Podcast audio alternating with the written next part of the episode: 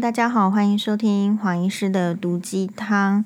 今天呢，这个礼拜还是滴滴答答一直下雨哦，所以大家在行车啊、走路的时候，其实不要赶啊、有时候那个心情会跟平常一样，会把工作然后把自己的事情放在前面。可是其实如果遇到一些状况的改变的时候，比如说像气候，真的就不要赶。我昨天在华脸书的时候，就看到我们就是呃以前认识的学妹哦，她在 FB po 说，哇，她她昨天超不顺的，不顺到比如说可能呃小孩子也起晚啦，然后她的经血爆量啊，然后开车去上班的时候呢又发生擦撞，就是她一整个一连串的这个不顺，好，所幸是人并没有大碍，所以真的是在。下雨天的话，我们我们学妹是做医生的，那个积德再积怎么多也是会车祸的。好，平常有在积德啊，如果照照这个大家平常的那种什么因果循环论啊什么的，好，所以大家一定要再小心点，然后要这个御寒。好，那我们那个今天的话，有先感谢一下网友帮我们留言哦，留言说，开头是好多话想跟您说。啊，很喜欢黄医师，你的言谈让我内容收获良多，谢谢你。这是我第一次写 Podcast 评论，就献给您喽，非常感谢，把第一次献给黄医师的粉 这个粉丝网友哈，非常感谢你的收听。好，那呃，昨天黄医师是讲了，就是最近大家沸沸然在讨论的大局为重啊，菊是菊花的菊，然后不管你认为这个重。大局为重是指分量呢，还是指体重？那你要知道，就是讲这样子的话，之所以会积极讨论，就是有人持不同的意见。那不同的意见呢，就是要讨论。好，只不过就是说，这个呃，黄医师发表了这样子的 podcast 之后呢，还有就是黄医师昨天刚好上的新闻哇哇哇是讨论。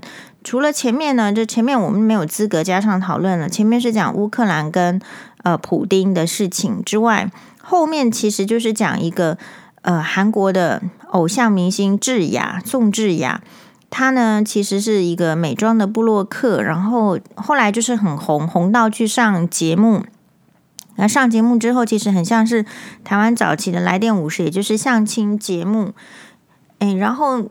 可很多的男生都因此啊，因为他比较会化妆打扮，呃，很多的男生就就男明星哦就喜欢他，所以就说要追他。因此呢，媒体就对他有一连串的这个就是挖料啦，挖料挖出来之后发现，诶，怎么奇怪了？他住的呃，他其实是营造一个白富美的形象。那但是呢，其实他住的八千万的豪宅并不是他自己的，是租来的。然后他虽然在 IG 上有很多的。这个美妆呢，好，或者是一些行头，可是这些行头呢，竟然是以假货居多，好，所以这件事情沸沸然之后，他只有二十五岁左右，他后来是出来道歉，就说他不应该用假货怎么样的。那不晓得大家怎么看这件事情？有一些人他的看法是说，其实要用真要用假是那个人的这个决定。好，就好像是黄医师昨昨天是滑滑到一个什么类似老人交交往的社团，但是好像老人也是很奇怪，就是在里面全部都是在装年轻，然后所以其实你你说，然后里面的发文呢，非常的这个就是让人家捧腹大笑，并不是说老人让人家捧腹大笑，而是这样子的言论就是会让人家捧捧腹大笑，因为。黄医师有那个经营，但是没有收费。一个就是善善心的这个一见钟情这种网络交友的社团。然后我想说，好啊，不然进去看一下人家别人的社团是怎么样，也是一个 FB 的社团。结果发现呢，里面当你全部都是老人的时候啊，或者是说主张是一个老人社团的时候，你发现真的是老人很容易。你一言我一语的，然后在里面发表言论，这个是很好的管道。就是你不要在家里管媳妇嘛，你不要在家里管小孩嘛，你你人年纪到了就出去交友，然后在里面发表你的言论。然后其中有一则呢，其实你就会发现老人言论的倾向是什么？比如说，他说不要，呃，就是不要，就是人生他的意思在发表人他的人生见解，就是人生呢。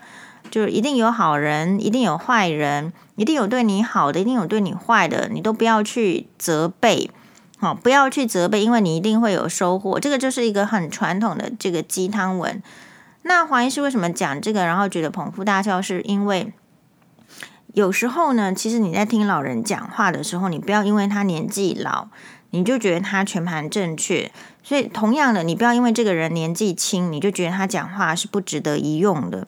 那为什么会这样讲？是因为我觉得很多人其实他在年轻的时候，其实就是年轻的时候就不太高明的人。大家有想过吗？其实这个人为什么老了就宣称自己很高明、很厉害？所以你要听我的话。你有没有想过，可能是这个人他年轻的时候就不太高明的话，你觉得他老的时候高明得起来吗？好，大概是，就是说，你看到一个新闻的时候，大概会有想到是这样子。所以，一个人，比如说，我看到宋智雅这样子，除了我们去讨论呃什么名牌啦，你到底要不要去买啦，你会想到说，宋智雅她二十五岁爆发这个事情，她身上大部分明明是使用就是穿衣服，可是她要穿的是仿冒仿名牌的东西。你觉得她以后讲话有人要信她吗？因为她显然是对。假这件事情不在意的，所以我看哇哇哇下面的一个留言是说，你要穿真的穿假的都无所谓。黄医师会打真会打一个 question mark，是真的吗？有时候是你明明知道它是假的，你你用的时候没有心理的负担，没有一点这个觉得说自己剽窃了人家的这种就是助纣为虐啊，呃，因为呢这种其实都不值钱，那其实创意才是值钱的。那你有没有觉得？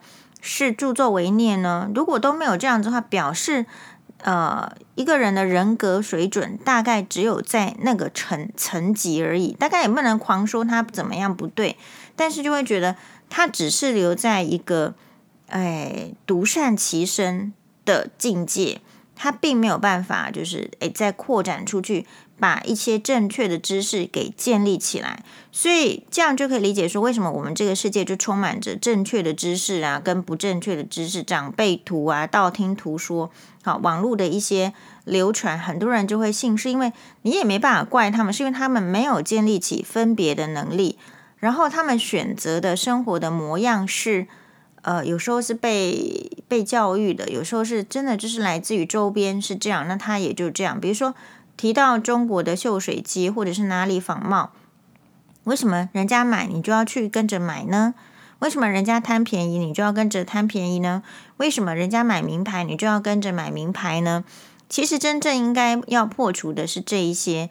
好，那我说，因为可能黄医师昨天呢刚好讲了呃黄静莹这个事件，黄静莹的事件其实就是让我觉得，好，不然每个人可以有不同的这个想法，我就是觉得。其实就是存心的，存心的要要看不起人 人家的体重，以自己体重轻盈为为优越啊。比如说，如果今天黄静怡她同样也是一个很胖的人，体重很重的人，你觉得她的相呃她的这个同侪，比如说她的这个银银党啊结党营私，她的这个朋党啦，朋党会在她面前说。说那一些什么重不重的话吗？不会。如果你明知道这个人是体重比较重，然后你跟他也是朋友的话，你绝对不会这样讲。所以我会觉得黄静莹就是一个层次还不够的人。层这个层次的意思是说，还不还不是要看他的政政治的层次哦，因为政治的层次可能还不见得，哎，可以看得出来。那你会看到他这个做人的层次，大概就是在那里。好，大概是在那里。那黄医师就说：“哎，可能是因为讲了这个，然后哇哇哇，刚好也是在讲这个衣着的部分。然后昨天呢，这个有一个人他就传 line 给我，好，然后所以黄医师呢就去这个粉专呢，赶快就发表了。他传怎么样的 line 给我呢？他传的是那个文婉姐的粉专，也就是吕文婉 Get in Touch 的贴文。好。”吕文婉 Get in Touch 的贴文，这个是文婉姐的粉专，然后她没有没有载明说是哪一则下面的贴文。其实文婉姐的贴文蛮多的，好，那下面就是有一则呃这个粉丝的留言，可能是网友，也可能是粉丝，我们不知道。他叫做 Holy 刘 H O L L Y L I U Holy 好，H O L L Y 是 Holy，刘是 L I U，好，所以我觉得他是一个刘，就是刘 Holy。然后呢，他这个圈起来，然后传给黄医师的内容是什么？他写说，漂亮、气质高雅，这么高雅大方的女士，被黄宥嘉在 Podcast 里面说是你买的衣服。收拾都是便宜货，他不晓得为什么多了一个收拾哈，他就其实他的意思就是都是骗，他是说被黄宥嘉在 Podcast 里说是你买的衣服都是便宜货，我真不知道黄宥嘉多有钱，他自己买的衣服难道都是世界名牌？第一个啦，我觉得这个这个人呢传给黄医师呢，我就觉得他其实也没有很。很信任黄医师，就是说，如果你是我的朋友，你信任我的话，你不应该传这样子的 lie 给我，因为你会很明确的知道说，这不可能是黄医师说的啊。那所以这个呃，然后我我就跟他讲说，诶，我跟他讲什么？反正他一定有他的理由说他要传给我嘛。但但黄医师会觉得他没有理由，因为如果真的跟我是朋友的话，或是真的了解我、认识我的为人的话。你必然会知道这句话不可能是我说的。那黄医师为什么一看就知道说这个是抹黑？是因为我也很有那个自信，说我不用你说我的 podcast，我 podcast 的都已经快要三百集了，哪一集去评论人家的这个外表，说人家不可以那样，其实也没有。好，我顶多就是说许兰芳不可，我觉得不可以那样，不可以去说搅进去一个小三的疑疑云。啊，然后又怎么样怎么样的？好，许兰芳我倒是这个有直接的说，好，所以我就直接跟这个这个讲说，哦，那不是我说的啊，跟传给我的人说，那不是我说的啊，想也知道，文安姐很多衣服都离便宜货很遥远嘛，随便他怎么说啦，我仇人很多，但肯定 不是文玩姐嘛，我其实也蛮欣赏她的，然后我就直接跟这个人讲说，我看这个其实是许兰芳的粉丝留言的吧。哦，所以我就立马去澄清了。黄医师的澄清是，就是说，就告诉大家我真实的当下的心可心得，就是，哎，我第一个是就是问怀，这是徐徐兰芳的粉丝留言的，因为呢，其实我跟文安姐的互动应该是我常常看她穿得好，她确实身材很好，也都会常常的亲自给予当面的称赞。那我不是这个人，我这个人是怎样？我不会当面称赞你。然后后面又说你不好，我不是这种人，因为这样的人大概都不是射手座的，都太累。就我如果当面称赞你，后面又说你不好的话，那这样的人很容易最后会精神分裂。反正我如果说不好，但我真心就觉得不好，我就说出来。好，所以黄医师认为说这个是一个雕虫小技啦，就是不要这个张冠李戴。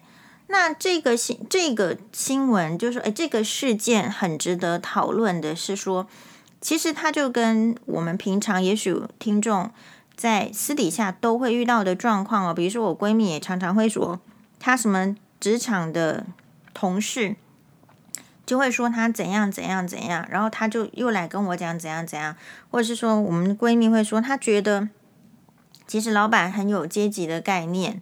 好，怎么样呢？比如说他的职职称可能是他，也许他是一个事务员，可是老板呢，其实比较呃瞧得起呃另外一个职职业的人。比如说，假设老板可能其实比较瞧得起秘书，但他只是一个事务员，大概类似这样子的。所以你平常在你的职场中，还有生活中，还有婆媳相处中，其实就是这样。那为什么黄医师看到这个会觉得很小咖？是因为因为这个。所谓的抹黑跟栽赃哦，你只要能够结婚过，好，或者说也不要为了要体验这个就去结婚。我的意思是，只要你呃结婚过，你大概很难，然后又遇到一个呃难搞的婆婆或者是恶劣的婆婆，你大概就可以体会到什么叫做是被抹黑，什么叫做是被栽赃。所以黄医师今天大家耐得住酸民，然后那么讲东讲西，然后耐得去去法院。我觉得就是因为我经历过了。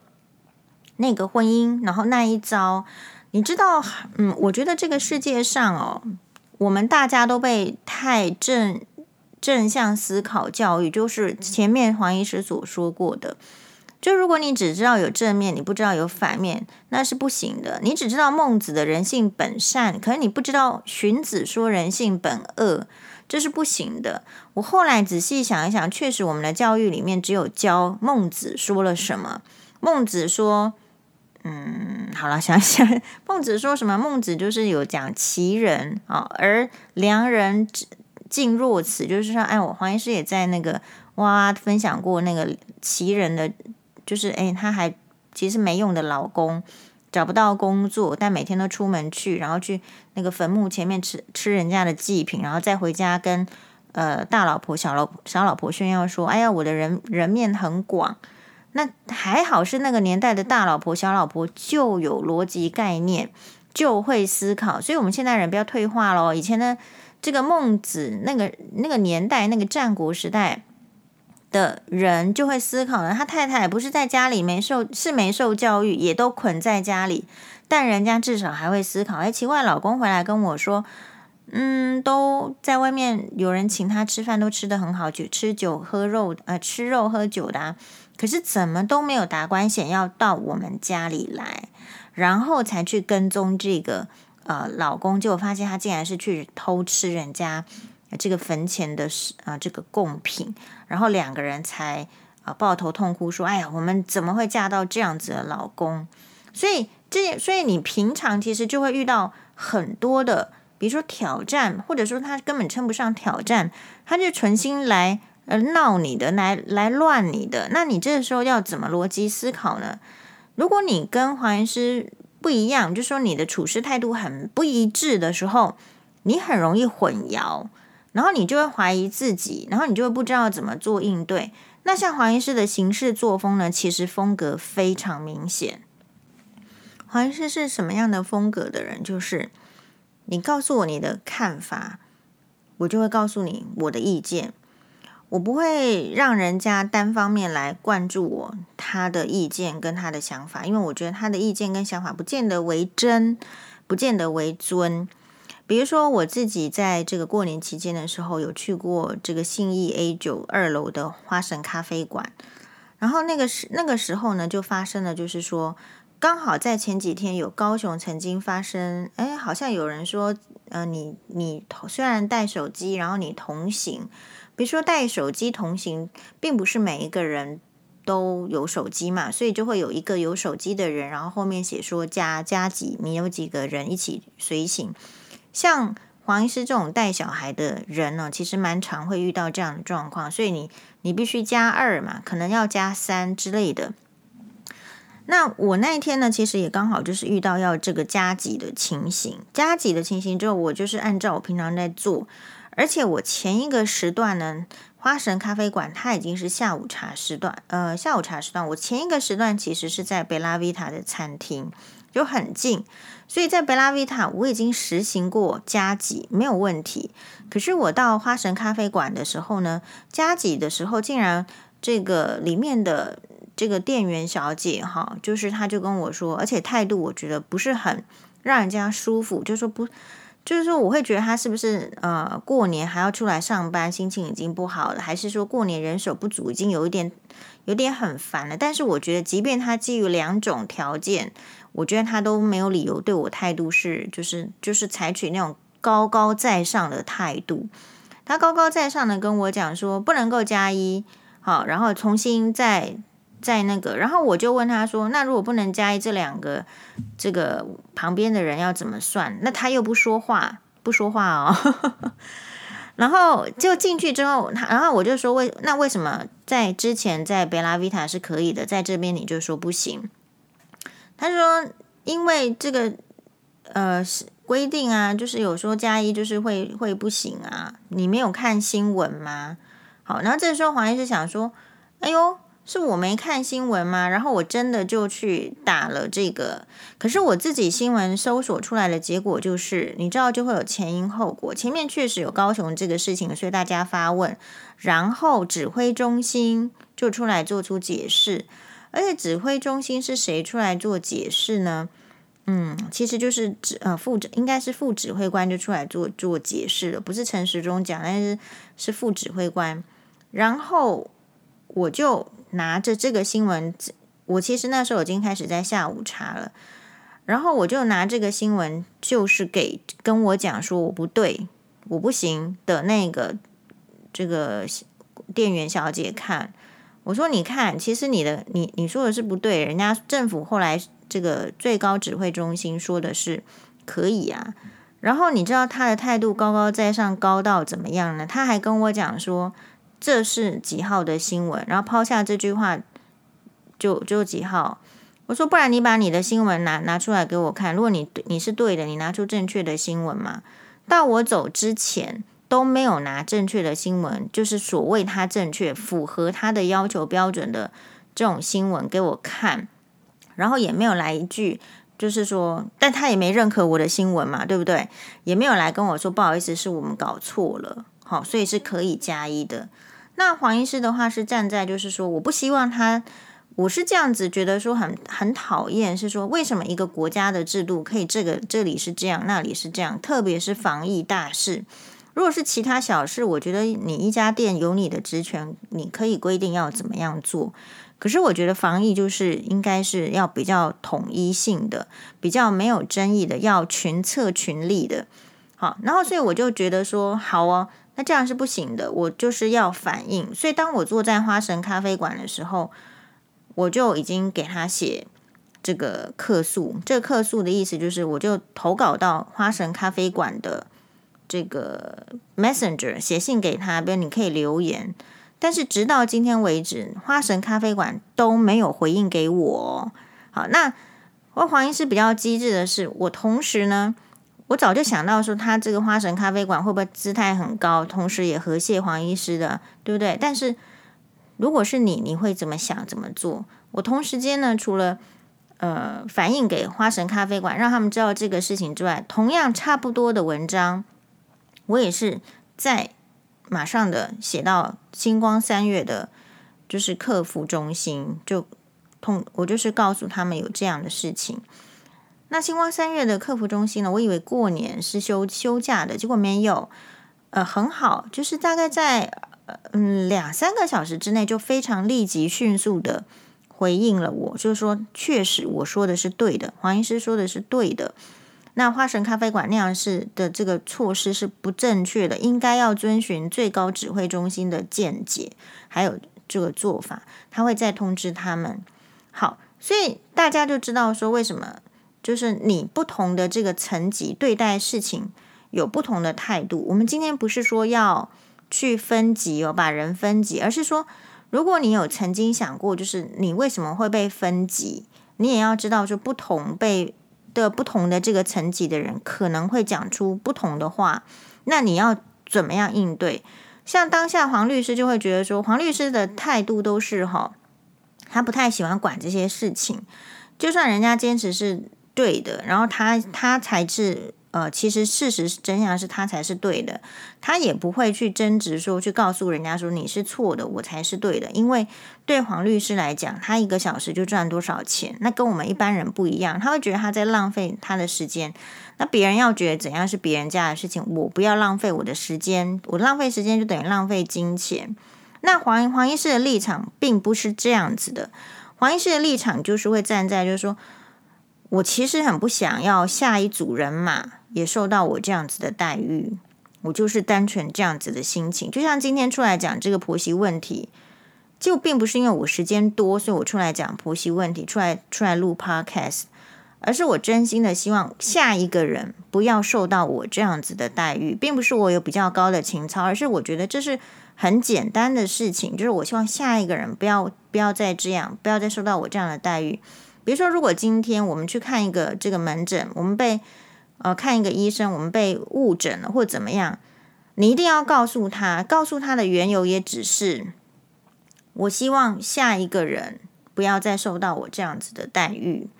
呃，好，那所以，比如说这个昨天晚上这个朋友哈，或者说这个哈，他就把这个截图就传来给我看。其实黄医师就是一个会当下做出反应的人。其实我当下会很坦荡的跟他讲说，没有啊，Podcast 哪有可能说文婉姐这样？我 Podcast 确实有说许兰芳嘞，好，所以我们对于自己所做所为的事情，就是很清楚、很直接的时候，其实就可以直接回应了，没有什么的。好，然后呢，当然要讲一些客套话啊，对不对？但他又说，那你这样子，我就马上去发文了嘛。我说这个大概是许兰芳的这个，哎，这个粉丝留言的吧。好，我心里想说，该不会是民众党？但是我也不不好怀疑民众党，我也不会怀疑民众党。我心里想，我先怀疑许兰芳好了。啊然后，嗯，他就说：“那你这样是不是也不太好？干嘛要再去树立敌人？然后又再说我是为你好。”我心里想说，他今天如果为我好，他今天就不会来传这个讯息给我嘛。你你就是不知道黄医师的为人，也不信任黄医师的为人，你也不知道黄医师会做出立即的处置。所以我确实就是会去发文。所以我觉得这个大概就是我这个不是我哦，那个我觉得可能是许兰芳的粉丝干的哦，可能嘛，我可以猜测嘛。然后当我这样讲了之后，他又说：“哎，你是在 Podcast 里面说许兰芳穿的是便宜货，不是讲吕文婉哦？你看他又不信任我，对不对？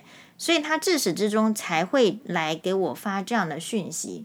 我就会说，我也不会说许兰芳，我就回他，我说我也不会说许兰芳穿的是便宜货啊，因为那就不是我讲话的 style，所以我会马上毫无疑问的知道这是抹黑。”所以，如果一个人他不要假装，他永远是就是一个 style。其实他很很清楚知道自己大概是怎样的人。我自己我，然后我就跟他讲得很清楚哦。我自己可以穿名牌，但是我更尊重穿便宜货的人。这两者根本不冲突啊，所以我根本不可能讲，这没有什么好讨论的。好，就是说，今天不管是或反过来，我今天穿便宜货，人家要穿名牌。我觉得那也完全不冲突。就黄医师也朋有朋友，比如说，呃，我闺蜜不是跟我一起去韩国嘛？而且跟我一起去韩国的理由，就只是单纯说那一次，呃，韩国的旅游本来是要依靠韩侨学妹，就是她妈妈是韩国人，所以她会讲韩文，我们都依靠她。可是学妹的亲人刚好发生一些状况，所以她必须留在台湾。就那一次的韩国的去首尔开会的。这个旅行她就不能去了。本来她是跟我安排同一个房间，我想说，哇，太好了，我就靠这个学妹。没想到学妹临时发生状况，我就不能去。然后是这个闺蜜人很好，她说：“黄医师，你又没有去过韩国，你自己就一个人去。”我心里想，我真的是觉得没问题。我根本我想说韩国，那我虽然就不会讲韩文，讲英文也可以吧？好，其实。呃，英文也要看地方，但我想说，我只有去开会，我只有去三天两夜，而且我是去韩国首尔的江南区，这有什么问题吗？但是闺蜜人就很好，那我们闺蜜是怎么样呢？她也绝对不是买名牌的人，但我还是可以跟她做朋友，好，而且一可以一起去旅行，然后住在同一个房间，很开心。反过来说，我们这个闺蜜呢，她也可以，我们可以去吃那个。诶，很好吃的那个泡菜锅，然后里面说整面墙都是那个明星的留言，其实就是一个非常传统道地的泡菜锅，在那个 CH 的店转角附近而已。但他可以跟我去一般的店，他也可以跟我去迪奥咖啡哦，就是迪奥的那个咖啡店。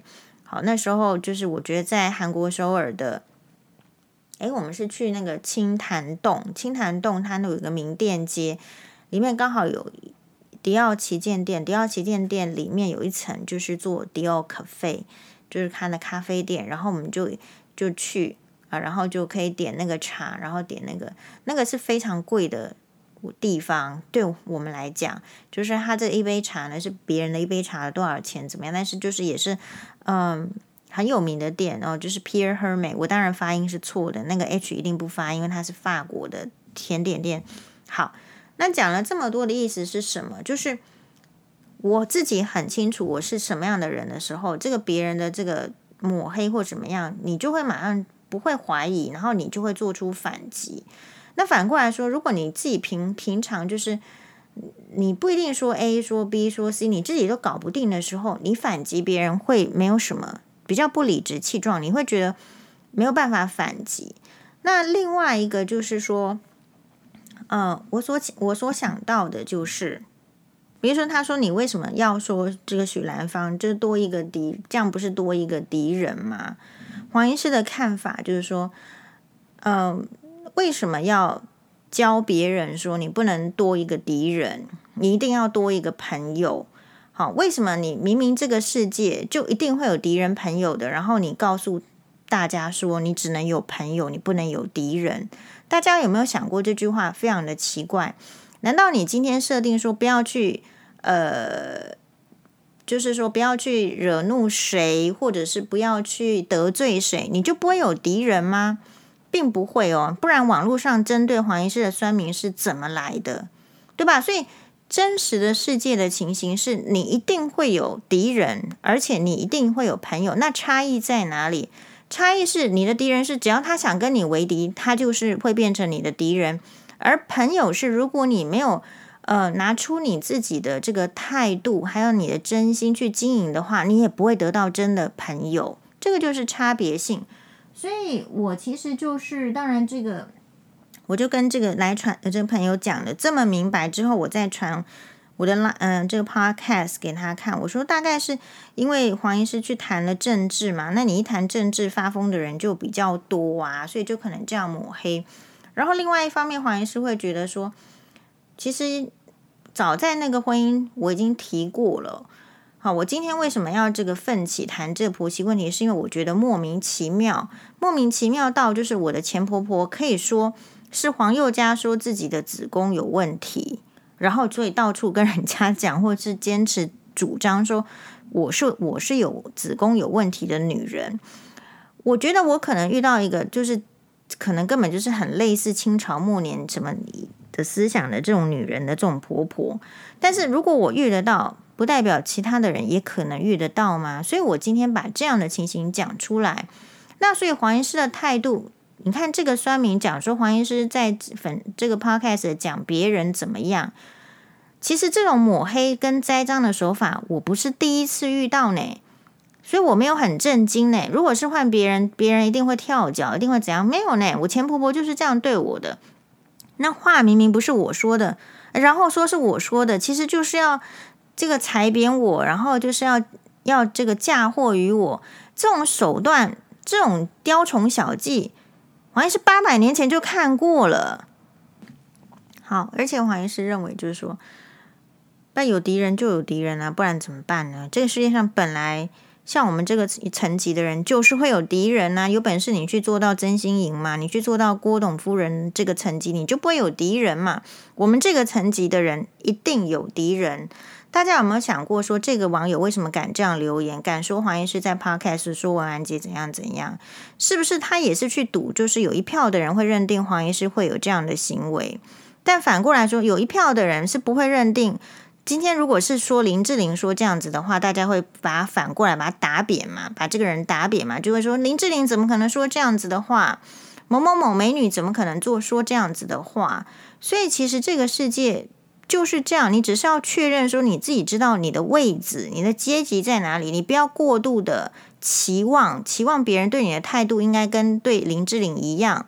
不要期望别人对你的态度应该是对跟曾心怡一样，你要知道他们就是有可能这样对你，只是因为你的层级在那里，他也是瞧不上，呃，所以他才能这样子对你。好，那没关系，如果是这样对我的人，我也可以瞧不上你啊，没问题的啊。所以，比如说别人可以认定你是怎样，别人可以不为你说话，但是你要有为自己说话的能力。这个就是黄医师 Podcast 一直在想。